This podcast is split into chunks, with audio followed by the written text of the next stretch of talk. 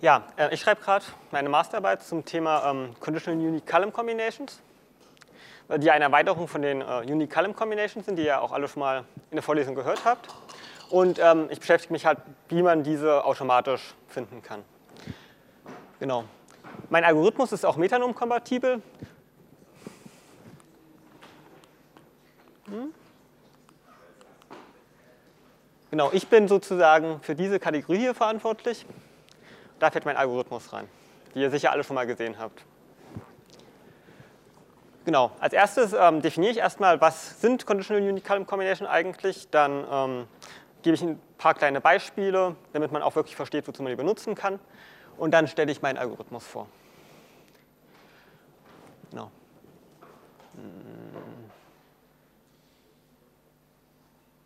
Hm. hm. Okay, ja, ähm, die Animationen sind gerade kaputt. Aber gut, dann halt äh, trotzdem so. Genau. Ähm, also was ist ähm, eine Conditional Unique? Es ist ein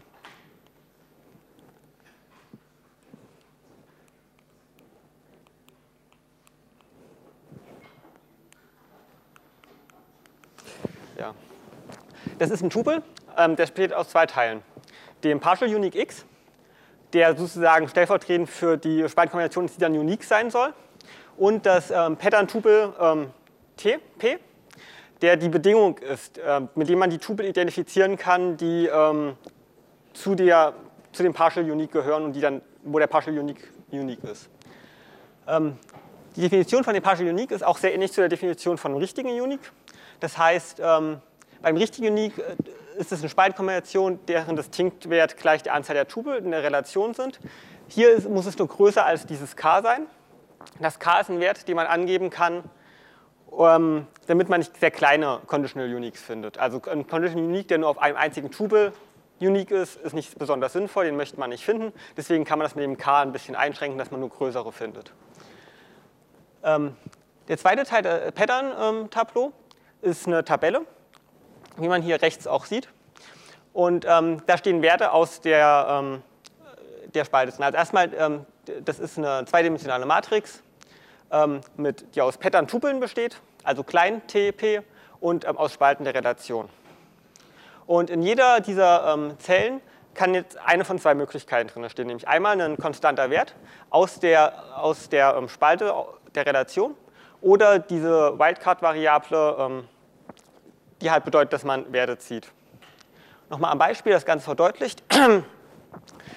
ähm, der Pattern-Tableau ABC ähm, heißt, ähm, der Partial Unique X ist unique, wenn in C der Wert 1 steht und wenn in B der Wert klein a und 4 steht gleichzeitig und wenn in für Tupel in denen in A 42 und in C 5 steht.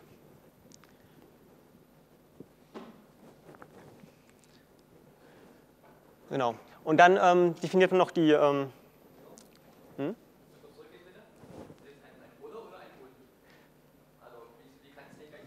Ähm, genau, das ist ein Oder. Also äh, formal ist es ein Oder. Also alle Tupel, in denen c gleich 1 ist oder in denen b a und c gleich 4 ist oder und so weiter. Genau. Genau. Ähm, da ich nicht alle Conditional Uniques finden möchte, definiere ich noch ähm, die Minimalität und ich möchte auch nur solche Conditional Uniques finden, die minimal sind. Und ein Conditional Unique ist minimal, ähm, wenn der Partial Unique minimal ist. Das ist sehr ähnlich zu der Minimalität von Unique Column Combinations und von Functional Dependencies. Man soll eben kein, äh, keine Spalte ähm, entfernen können und es ist immer noch ein äh, Partial Unique, für den die Bedingung gilt mit dem Pattern Tableau. Ähm, gleichzeitig soll das Pattern-Tableau aber auch maximal sein. Maximal heißt, es soll möglichst viele Tupel der Relation enthalten, sodass ähm, der Partial Unique auf den Tupeln immer noch unique ist. Ähm, das heißt, im Zweifelsfall möchte ich lieber eine Wildcard-Variable stehen haben als einen konstanten Wert, weil der mehr Tupel zulässt. Ich möchte im Zweifelsfall auch mehr Pattern-Tupel kombinieren, solange das halt alles funktioniert. Genau. So viel jetzt zu den Definitionen. Jetzt mal das Ganze an einem Beispiel. Ähm, als Beispiel habe ich diesen ähm, kleinen Datensatz. Ähm, es, ähm, das ist ähm, ein Datensatz von Angestellten in einer Firma, die auf verschiedene Departments aufgeteilt sind und eben äh, ja, eine, eine, Position haben und eine Nummer zugewiesen bekommen haben. Hier kann man verschiedene Conditional Uniques finden. Zum Beispiel die beiden, also Phi 1 und Phi 2, äh, sagen beide aus, dass die Staff Number unique ist wenn ähm, die ähm, äh, Tabellen, also wenn die beiden Pattern-Tableau greifen. Bei 4.1 ist das, ähm, 4.1 heißt Stuff Number ist unique, wenn in Department die 1 oder die 2 steht. Ich denke, das kann man hier auch äh, recht gut erkennen, dass das so ist. Und äh, Phi 2 sagt, ähm, Staff Number ist unique, wenn äh, das Department D3 ist.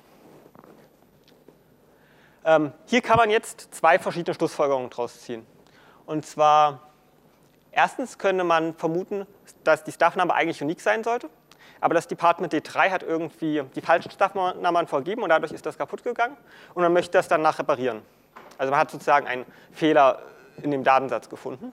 Die zweite Möglichkeit ist, die man hier herausfinden kann, eigentlich sollte Staff-Number nur pro Department unique sein und ähm, die 1 und die 2 haben halt, ähm, also die 2 hat sozusagen die Staff-Nummern falsch vergeben, zum Beispiel, weil die beiden Departments vorher zusammen waren und im Nachhinein getrennt wurden und die Staff-Nummern dabei nicht aktualisiert wurden. Ähm, als zweites Beispiel ähm, habe ich hier noch einen Conditional Unique. Und zwar sagt er aus, dass das Department unique ist, genau dann, wenn, in, ähm, wenn die Position des angestellten Manager ist. Und da kann man jetzt daraus schlussfolgern, jeder Manager hat genau ein Department und ähm, jedes Department hat 0 bis 1 Manager. Ob das 0 zu 1 oder 1 zu 1 ist, muss dann nochmal nachträglich getestet werden, wenn man das finden möchte. Genau. Und jetzt hier noch ein drittes Beispiel. Und zwar finde, würde ich auch finden, dass die Staff Number unique ist, wenn die Position Employee ist. In diesem Fall ist das jetzt einfach ein zufälliger Fund. Also das ähm, eigentlich ist das gar nicht vorgesehen, das ist jetzt nur zufällig durch die Verteilung von Staff-Numbern und ähm, Angestellten so ergeben und das ist sozusagen ein Fall als Positive und die möchte ich eigentlich gar nicht finden. Und ähm, in dem Fall ähm, kann ich das aber auch maschinell eigentlich nicht verhindern, sondern es muss dann danach nochmal ein Datenexperte über die Ergebnisse drüber gucken, ob das wirklich richtige Ergebnisse sind oder nur False Positives. Und ähm, dann halt entscheiden, was man damit macht. Genau.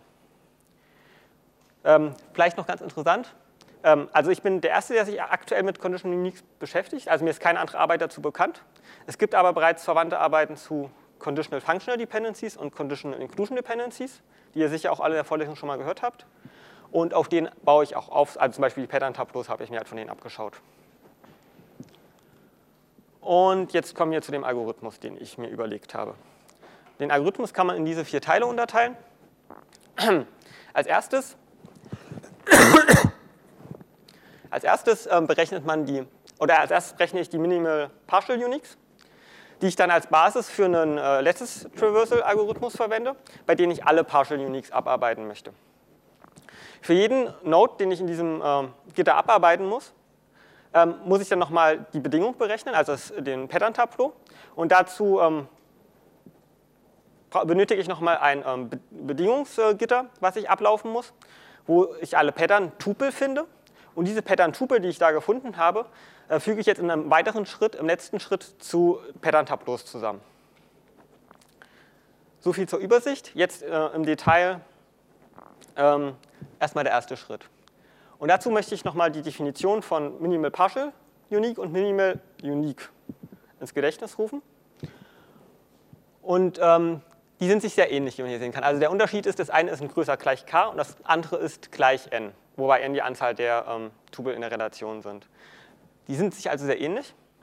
Und ähm, was man jetzt hier, also, also, es gibt ja viele Algorithmen, die Unique Column Combinations finden können, Minimal Unique Column Combinations. Und ähm, die Änderung in der Definition ist halt äh, sehr geringfügig und deswegen kann man einfach so einen Algorithmus nehmen und den modifizieren, sodass der anstatt Minimal Uniques Minimal Partial Uniques findet. Und genau das habe ich mit dem Duck-Algorithmus gemacht und verwende den jetzt, um die zu finden.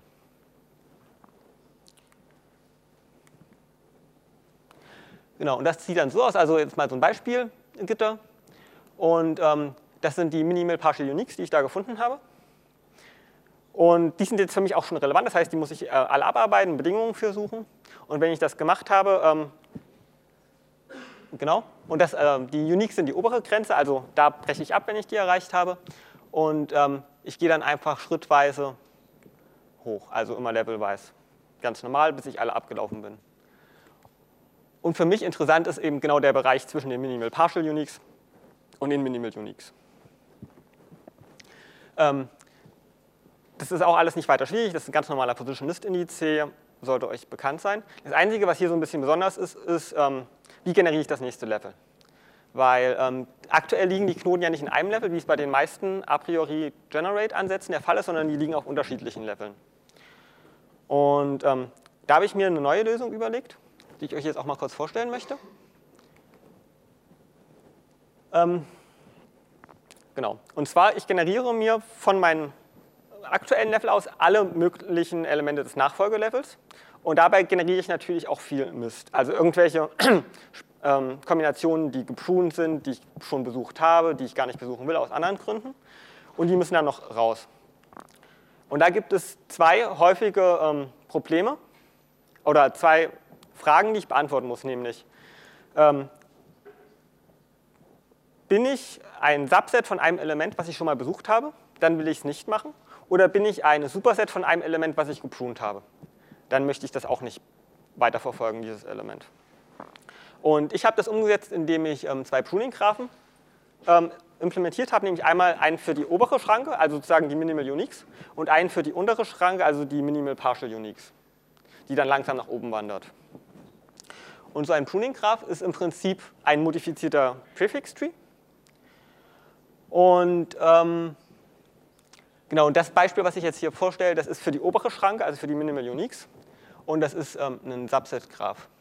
Und ähm, hier rechts sieht man jetzt die ganzen Spaltenkombinationen, die da ähm, eingetragen sind. Im ersten Level, also im obersten Level, im Muster-Element, ist immer das erste Bit einer Spaltenkombination äh, enthalten, das in dem Graphen enthalten ist. Im zweiten Level ist immer genau das zweite Bit enthalten und im dritten Level das dritte Bit und so weiter. Jetzt zum Beispiel die Spaltenkombination 138 heißt, die 1 ist im ersten Level enthalten. Dann gehe ich ins zweite Level, da ist die 3 enthalten. Und im dritten Level von der 3 ist die 8 enthalten. Und ich halte jetzt, also die Anfrage wäre jetzt, ich habe gerade das Element 01527 generiert und ich möchte wissen, muss ich das noch traversieren oder ist das gepruned?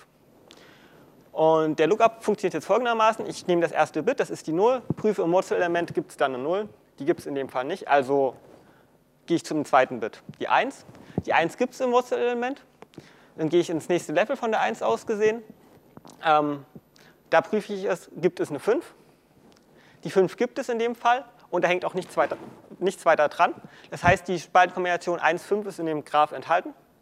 Und ähm, das ist ein Subset von mir. Und ich hab, möchte das Element nicht weiter verfolgen, weil das gepruned ist, weil ein Subset in dem Graphen enthalten war. Ähm, das ist eine sehr, also der Graph ist sehr effizient, einfach auch von Laufzeitanforderungen ähm, und vergleichbar mit anderen bekannten a priori Gen-Ansätzen. Ähm, ja, genau. Ähm, der andere Graph, also der Graph für unten, ist ein bisschen schwieriger zu bauen, weil man da noch ein bisschen mit negieren muss, damit das alles funktioniert. Ähm, und ihr habt die auch in eurem Metanom drin. Also die sind im Algorithm Helper enthalten, diese beiden Graphen, falls ihr die auch mal ausprobieren wollt. Gut. Die ersten beiden Punkte also haben wir jetzt erreicht. Wir haben jetzt den ähm, Partial Unique Lattice und traversieren den. Und jetzt sind wir gerade an einem speziellen Knoten, einem Partial Unique, und wollen die Bedingungen dafür finden. Und ähm, der Unique ist jetzt als Beispiel einfach mal ABC auf der Relation ABCDEF. Das heißt, für mich kommen jetzt Betracht für die Bedingungen nur die äh, Spalten D, E und F.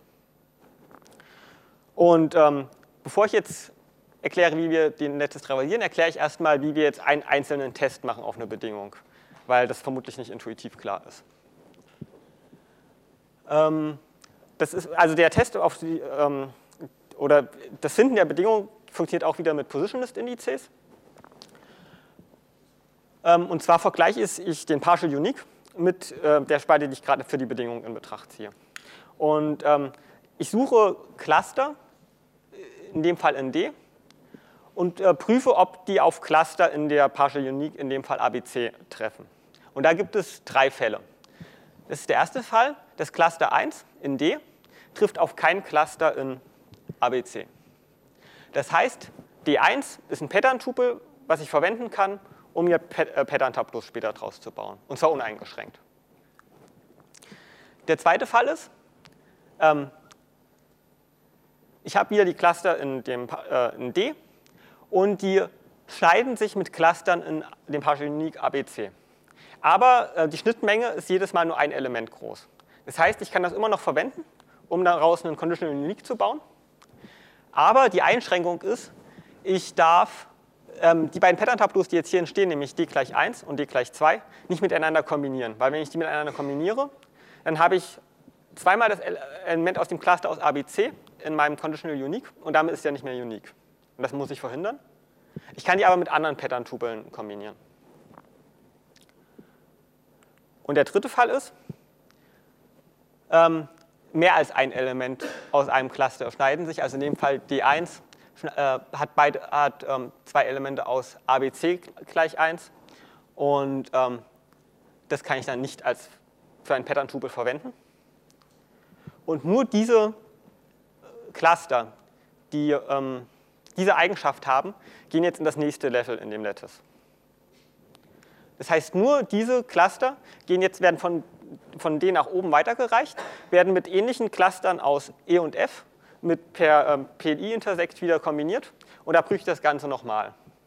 Und tatsächlich ist es so, dass sehr viele Cluster schon im ersten Schritt einfach rausfallen, weil ich ein Pattern-Tupel finde, ein valides, und nur sehr wenige nach oben weitergereicht werden. Ähm, und das ist natürlich schön, weil das günstig für die Performance ist. So, jetzt haben wir also die, ähm, den Partial Unique und wir haben die Pattern-Tupel alle gefunden. Und jetzt wollen wir die noch zusammensetzen zu dem Pattern-Tableau, um den fertigen Conditional Unique zu haben. Und bei dem Zusammensetzen von den ähm, Pattern-Tableaus muss man ähm, folgende drei Sachen berücksichtigen, nämlich man darf nicht alle Pattern-Tupel miteinander kombinieren. Die Pattern-Tupels, die dabei rauskommen, müssen immer noch minimal sein, beziehungsweise halt maximal, aber Definition ist die Minimalität. Und sie müssen auf äh, ähm, K-Tupeln, also sie müssen K-Tupel inkludieren. Und das kann man jetzt wieder in einem Gitter visualisieren. Das ist jetzt kein Gitter von Spaltenkombination, sondern das ist ein Gitter von Pattern-Tupel-Kombination.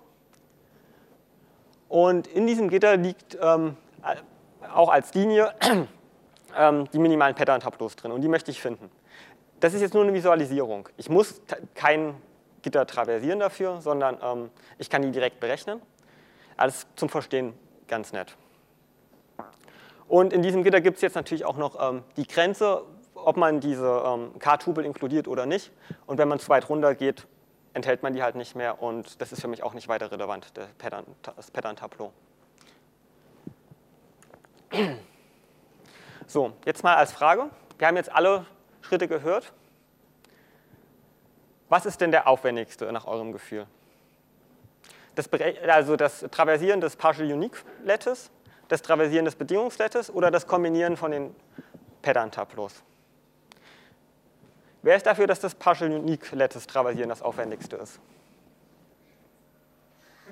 Okay, einer. Das Bedingungslattice? ein paar mehr. Und das Kombinieren zu den Pattern-Tableaus, auch ein paar. Okay, sehr viele Enthaltungen. ja, ähm, tatsächlich das Kombinieren der Pattern, also das Kombinieren der Pattern-Tupel zu Pattern-Tableaus das ähm, schwierigste. Aber erstmal von vorne. ähm, das Traversieren des Partial Unique Lattice. Ähm, Klar ist ähm, in 2 hoch Anzahl der Spalten, weil es ein letztes ist. Allerdings müssen weniger Knoten als Fun oder, also in Fun oder in Taint traversiert werden, weil eben die obere Grenze die unique sind Und die untere Grenze ist höher als bei den Functional Dependency Algorithmen, weil man eben den, bei den Minimal Partial Uniques anfängt und nicht bei den, äh, am Anfang des Netzes. Das ähm, der Bedingungsgitter ist auch ist ein Lattice, das heißt, es ist auch wieder äh, ein O von 2 hoch Anzahl der Spalten. Ähm, allerdings kann man da halt sehr stark prunen und man muss, also ich habe auf keinem Datensatz äh, ähm, gesehen, dass man mehr als ins dritte Level aufsteigen muss. Das heißt, alle Level der Trieber musste ich nie besuchen bisher. Das ist also ähm, auch vergleichsweise schnell. Und der letzte Schritt, ähm, das Kombinieren der Pattern-Tableaus, ist ein O von 2 hoch die Anzahl der Pattern-Tupel, die ich im Schritt davor gefunden habe. Und ähm, das ist einfach, also die Menge der Pattern-Tupel ist da drin. Und das, äh, selbst auf kleinen Datensätzen sind die Anzahl der Pattern-Tupel halt mal 1000 für einen einzigen Partial Unique. Und 2 hoch 1000 ist so groß, als ob man das ausrechnen könnte. Und äh, selbst wenn ich die Pattern-Tableaus Pattern sozusagen linear zur Anzahl der Pattern-Tupel berechnen kann, was ich tue, ähm, ist das noch viel zu groß. Also einfach die Menge ist, ist viel zu groß, um damit umzugehen. Deswegen muss ich die sozusagen noch einschränken, die ähm, Pattern-Tableaus, die mich überhaupt interessieren.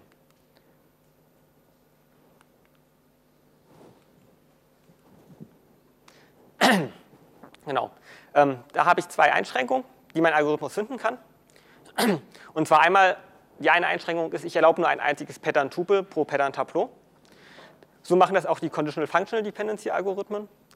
Das ist natürlich schön, weil man muss kein Pattern-Tableau mehr zusammenfügen. Man hat das direkt, wenn man ein Pattern-Tupel gefunden hat, was die ähm, Kriterien entspricht. Und man hat auch noch wesentlich stärkere Pruning-Regeln für die beiden ähm, Schritte davor. Ähm, was halt dann zu einer sehr schnellen Ausführung führt.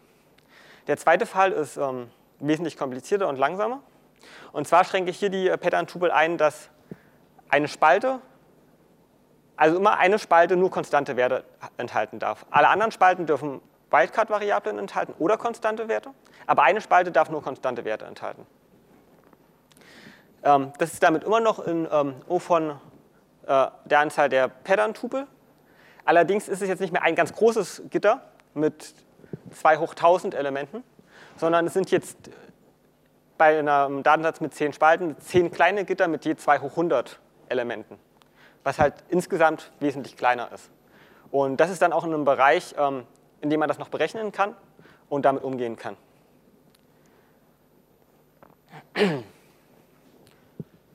Genau. Und mein Algorithmus äh, kann halt ähm, beide finden. So viel ähm, dann zu meinem Algorithmus.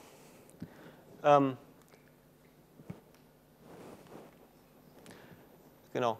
Hier nochmal dargestellt, wie lange ich dann jetzt auf dem NC-Voter-Datensatz brauche.